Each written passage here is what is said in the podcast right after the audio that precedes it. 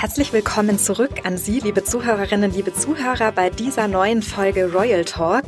Und es geht ja in dieser dritten Staffel um royale Emotionen und im heutigen Fall um, ich möchte gar sagen, Liebe und Intrige vielleicht, Affärengerüchte.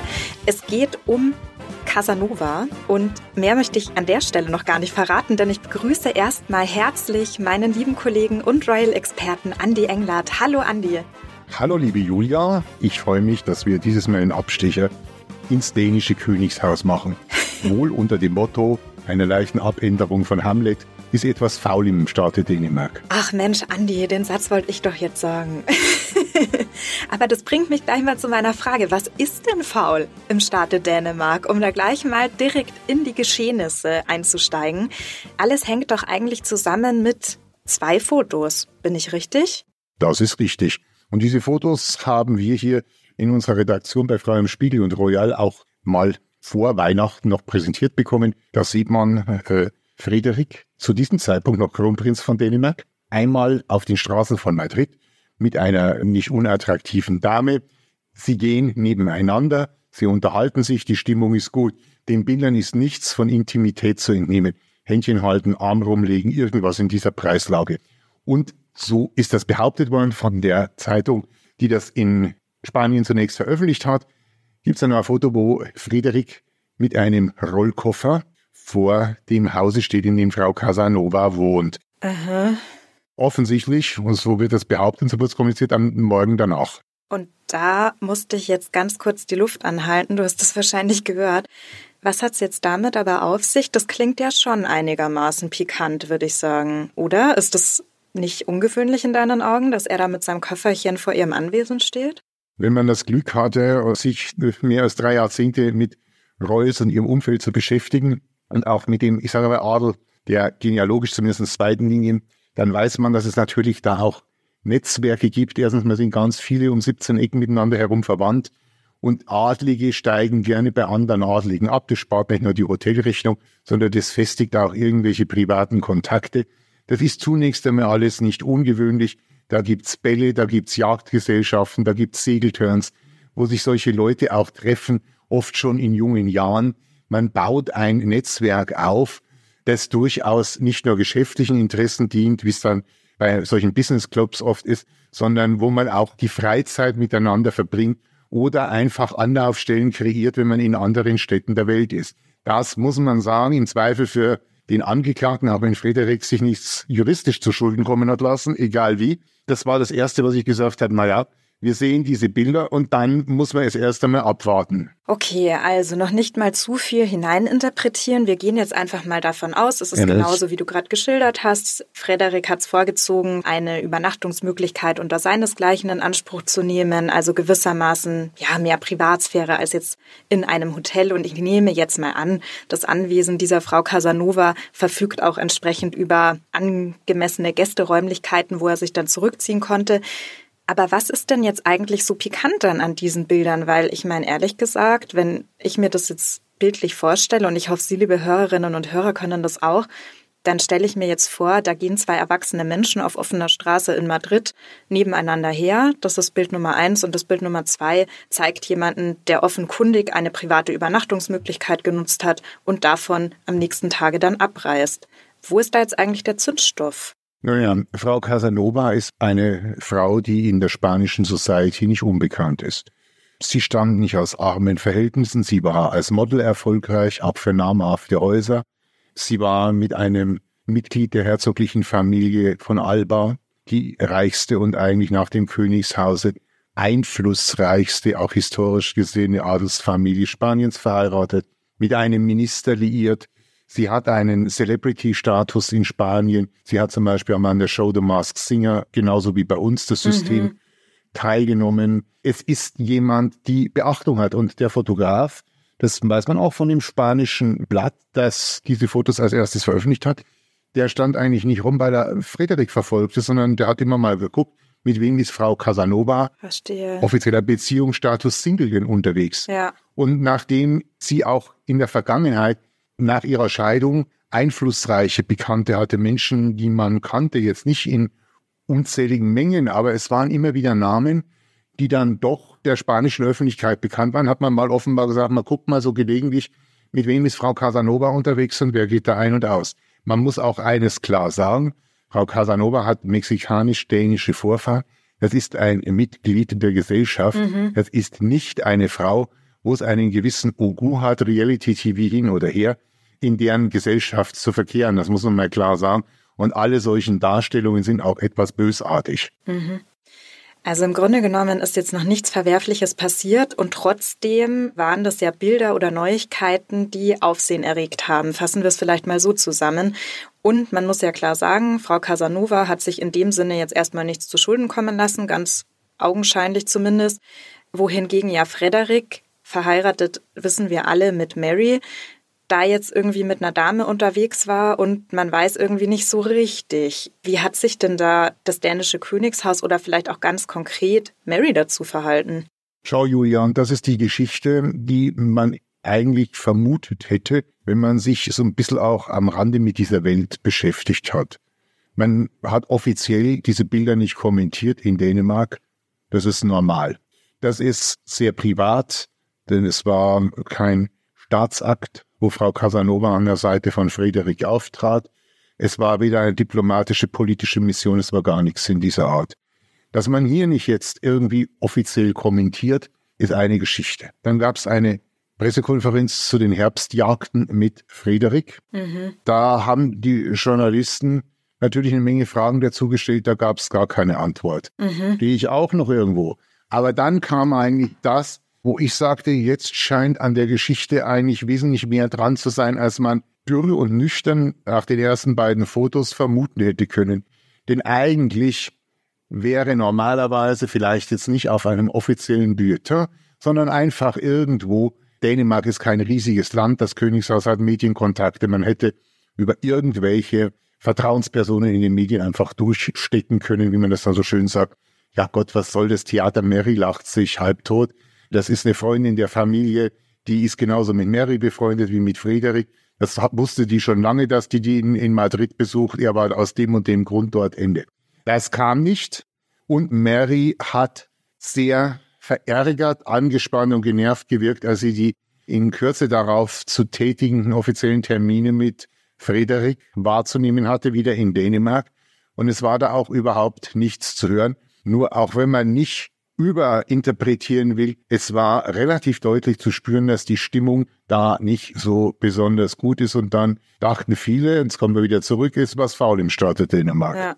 Zumindest in dessen Königshaus. Ja, also da konnte man, finde ich, bei den öffentlichen Auftritten schon ganz gut anmerken, dass da irgendwas in der Luft liegt. Nicht so richtig greifbar, aber man hatte wirklich das Gefühl, Mary kam da ja, soweit ich richtig informiert bin, eigentlich aus den USA zurück. Also sie war, während eben diese Fotos aufgenommen wurden, in den USA und war dann mit so einer neuen Situation konfrontiert. Es gab aber eben auch kein irgendwie Dementi oder irgendwie eine größere Kommentierung ihrerseits zu dem Thema. Gleichzeitig hat ja dann irgendwann das Königshaus Dänemark doch, Dementi will ich es gar nicht nennen, eine Art von Statement rausgegeben, was im Grunde genommen aber ja eigentlich nichts wirklich besagt hat, außer dass sie bislang sozusagen ganz gut damit gefahren sind, die Privatsphäre der Mitglieder des Königshauses zu wahren und das auch weiterhin tun werden. Also keine Aussage. Hat es geholfen oder hat es eigentlich eher nur noch mehr Öl ins Feuer gegossen? Wie schätzt du das ein? Nein, das hat nicht geholfen. Das war ein korrektes Vorgehen und ich denke, dass das auch von Frederik und Mary so bestimmt worden ist und auch so angeordnet war. Das ist mal der eine Punkt. Erfahrene Aristokratinnen, die sich hervorragend gut auskennen. Eine aus Österreich sagte mir, da hätte man nur was sagen müssen, dass das die Preuß der Mary bekannt war. Ah, bitte und wenn nicht, dann hätte man es halt auch formulieren müssen. Mhm. Die Mary hätte sie den dann schon zu Hause vornehmen können, wenn sie es nicht gewusst hätte. Mhm. Hat man da Mary eigentlich fast so ein bisschen ins offene Messer laufen lassen, wenn ich das mal so salopp ausdrücken darf? Ich sage einmal so, es scheint so zu sein, dass Mary mit Friedrich keine offene Ehe führt, wie es das in anderen Königshäusern in der Vergangenheit durchaus mhm. gegeben hat, wo man gesagt hat, na ja, so nach dem Motto, es vermittelte allen den Eindruck, sie habe von dem Reisegrund und dem Reiseprogramm ihres Ehemannes in Madrid offensichtlich keine detaillierte Kenntnis gehabt und vor allem mit wem er dort in Kontakt getreten ist. Es wird wahrscheinlich niemals ein offizielles, bestätigtes Statement geben, was da wirklich geschah. Außer Frau Casanova teilt das mit, was zumindest ihre Mitwirkung in der ganzen Geschichte betrifft. Sie hat ja auch sofort, nachdem die erste Veröffentlichung in Spanien kam, Anwaltsschreiben losgelassen. Ja. Dann ist sie verschwunden. Sie tauft im Palle ihres Ex-Manns unter erstmal mhm. in Spanien. Dann soll sie sich nach London begeben haben. Auf jeden Fall gibt es jetzt neu wieder Gerüchte, man würde sich ja schon länger kennen und dergleichen mehr. Und das sei auch mehr gewesen als ein Freundschaftsbesuch, möglicherweise sogar mehr als eine Affäre. Das ist auch alles, wie gesagt, schwierig. Fest steht eines, man hat ins, in Dänemark nicht verstanden, zwei interessante, aber harmlose Fotos zu entschärfen, sondern das hat ja, wie wir dann auch wissen, noch ganz andere Folgen gehabt. Werbung. Erfahren Sie das Neueste aus den europäischen Adels- und Königshäusern und über Berühmtheiten aus Film und Fernsehen. Jede Woche neu am Kiosk mit der Zeitschrift Frau im Spiegel. Royales Insiderwissen liefert die zweimonatlich erscheinende Zeitschrift Frau im Spiegel Royal. Spannende Reportagen, exklusive Fotos, emotionale Hintergrundstories und kuriose Lifestyle-Nachrichten mit Frau im Spiegel Royal sind Sie ganz nah dran an der adeligen Prominenz. Alle zwei Monate neu am Kiosk oder bequem nach Hause bestellen und attraktive Prämie im Abo sichern. Links zu den Bezugsquellen in den Show Notes. Ja, wir möchten jetzt auch noch mal nämlich in den Blick schweifen lassen.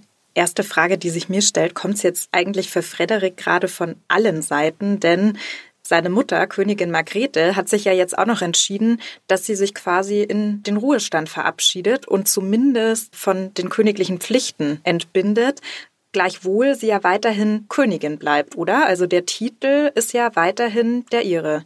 Naja, das sind jetzt einige bemerkenswerte Sachen geschehen. Erstens, Margrethe steht seit 52 Jahren an der Spitze von Dänemark mhm. bis Silvester 2023. Margrethe hat gefragt und ungefragt in den letzten Jahrzehnten mitgeteilt, sie werde Königin bleiben, bis sie ihre eigenen Worte tot wie ein Kanarienvogel von der Stange fällt.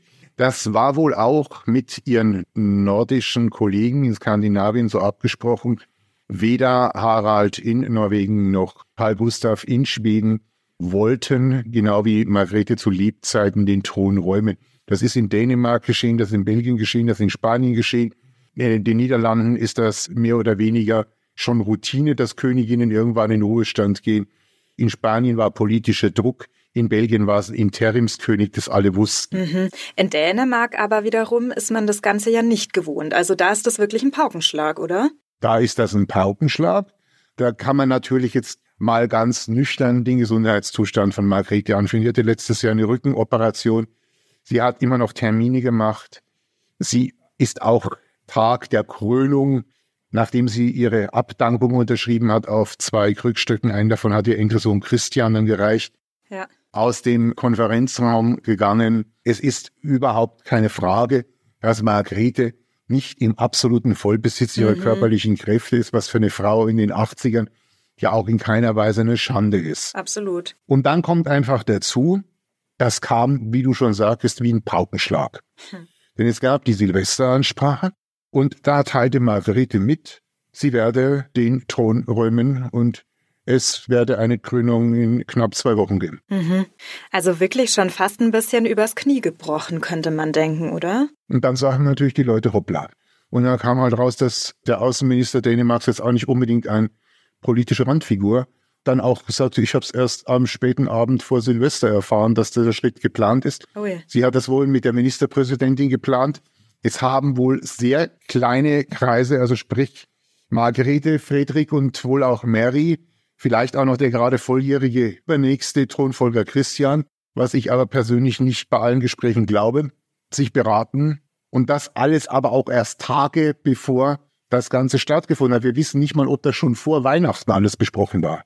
Also so richtig drauf einstellen konnte man sich da ja nicht. Die Öffentlichkeit sowieso nicht. Das kam wirklich völlig überraschend, aber ja scheinbar auch für die Familie recht, lass es mich salopp ausdrücken, holter die Polter an der Stelle.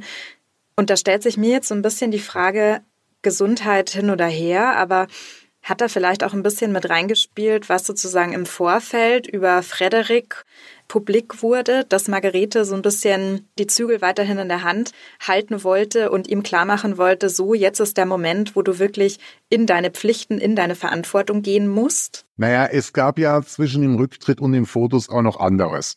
Da flog dann mal Mary, man muss sagen, sie stammt aus Australien. Mhm mit zwei ihrer Kinder alleine nach Australien. Genau, aber ohne Frederik wiederum. Ne? Genau. Und ohne die älteste Tochter. Muss man jetzt auch sagen, okay, die hatten Agenda mhm. Und sie reisten dann wiederum nach Neuseeland, um sich mit Mary zu treffen. Ja. Da waren dann auch Fotos zu sehen, völlig ohne Relevanz und ohne Zündstoff. Da sah man einfach kleine Shuttlebusse, aus denen die ausgestiegen sind. Offensichtlich scheint es da eine Aussprache gegeben zu haben. Ich vermute es mal.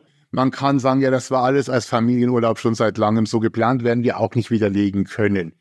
Fanden aber manche Menschen in Dänemark, wo man natürlich einen gewissen Zyklus der Regelmäßigkeit gewohnt war, wenn du 52 Jahre die gleiche Königin hast, Sicher. sowieso, gesagt, na, ist alles ein bisschen merkwürdig. Und dann kam man zurück. Und man muss ja auch sagen, Dänemark ist ja auch ein Land, mit einer sehr großen Vorreiterrolle in der Emanzipation der Frau. Absolut. Und in sozialen Netzwerken haben sich nicht wenige Menschen in Stellung gebracht, die relativ ungefragt gesagt haben, also wenn der da fremd gehen würde, das ist ja unverschämt. Mary wurde in Dänemark als engagierter, als kreativer im Sinne des Königshauses, trotzdem sie Mutter von vier Kindern ist, mhm. um die sie sich auch persönlich kümmert. Das sieht man immer wieder, das ist auch bekannt. Friedrich galt ja in seiner Jugend auch so ein bisschen als Playboy, da hatte er auch eine Menge Freundinnen. Das war auch okay, weil er war da nicht offiziell liiert. Friedrich gilt als brillanter und hervorragender Sportler. Das weiß man, da bringt er sich auch ein. Da hat er einen Volksmarathon geschaffen, da läuft er selber mit. Er hat die anspruchsvollsten und körperlich anforderndsten Ausbildungen im Militär als Kampfschwimmer des dänischen Militärs der NATO und sowas. Das bestehst du wirklich nur, wenn du ganz, ganz fit bist.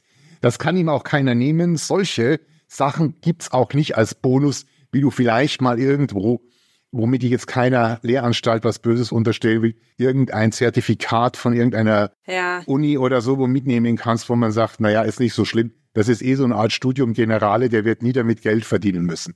Aber das hat er sich verdient, aber man hat eigentlich immer das Gefühl, Frederik, der selbst auch sagte, ich bin kein guter Redner, mein Bruder Joachim der Jüngere ist viel besser, er galt jetzt im, jemand, der sehr volksnah war, der offen war, der beliebt war, der nicht dünkelhaft war, aber eigentlich keiner, der gerne auf dem königlichen und politischen Parkett, wie man auf Neudeutsch sagte, performt. Mhm. Und jetzt ist er ja gewissermaßen gezwungen worden, wenn man so will. Also es bleibt ihm natürlich keine Wahl. Dadurch, dass Margrethe sich da eben selbst auf ihren eigenen Wunsch hin verabschiedet hat. Und gleichzeitig muss man sagen, sind die Dänen ja aber ihrem Frederik, ihrem neuen König, doch eigentlich ganz wohlgesonnen gegenübergetreten, oder? Ich hatte schon das Gefühl, dass da so eine gewisse Euphorie überschwappt, also dass die Stimmung eigentlich ganz gut ist und dass man ihm da jetzt wirklich in seiner neuen Rolle auch einfach eine Chance einräumt, oder? Wie schätzt du das ein, Andi?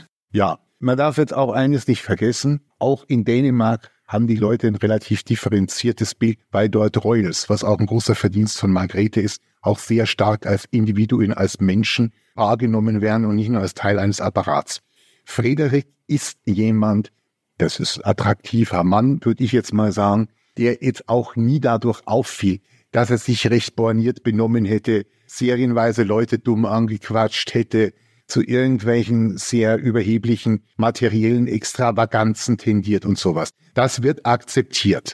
Und damit hat er einen Sympathiebonus, der nicht zu unterschätzen ist und hat auch eine gewisse Loyalität zu erwarten von den Däninnen und Dänen solange das alles funktioniert.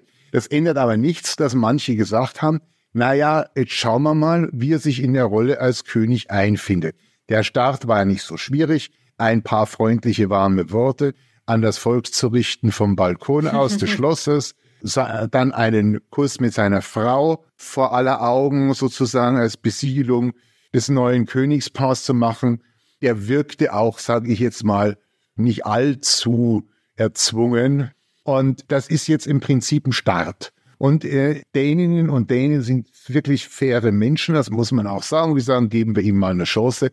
Man kann natürlich auch sagen, 55, was Friederik jetzt ist, also jetzt König Friederik X., ist jetzt auch nicht gerade ein Alter für einen Youngster auf den Königstod. Das ist etwa 20 Jahre jünger als Charles, aber es ist ein Mann im, ich drücke es jetzt mal aus, besten Alter. Und es kann auch sein, dass die Margrethe sich vielleicht gesagt hat, und das wird vielleicht auch nie und wenn dann vielleicht bei Posthum mit irgendwelchen Aufzeichnungen maximal erscheinen, zu sagen, Moment mal, ich kann kaum mehr laufen, ja. ich habe mir jetzt auch ein bisschen Ruhe verdient, bevor der da mit Mitte 50 durch die Gegend chattet und da irgendwas macht, was uns nicht so gefällt, soll er jetzt mal die Verantwortung übernehmen und ich sage jetzt mal ganz ehrlich, Mary gehört nicht zu den Königinnen und früher nicht zu den Kronprinzessinnen, wo man das Gefühl hatte, sie will nur den Mann heiraten und findet den Job ganz schrecklich. Das ist gar nicht böse gemeint. Mhm. Bei Mette Marit hat man zum Beispiel in Norwegen oft das Problem, sie liebt Håkon, sie hätte Håkon auch geheiratet. Ja. Wenn der Installateurmeister gewesen wäre oder Englischlehrer. Sie ist aber nur in Maßen auf den Job scharf. Mary hat schon von Anfang an das Gesamtpaket akzeptiert und angenommen. Mhm.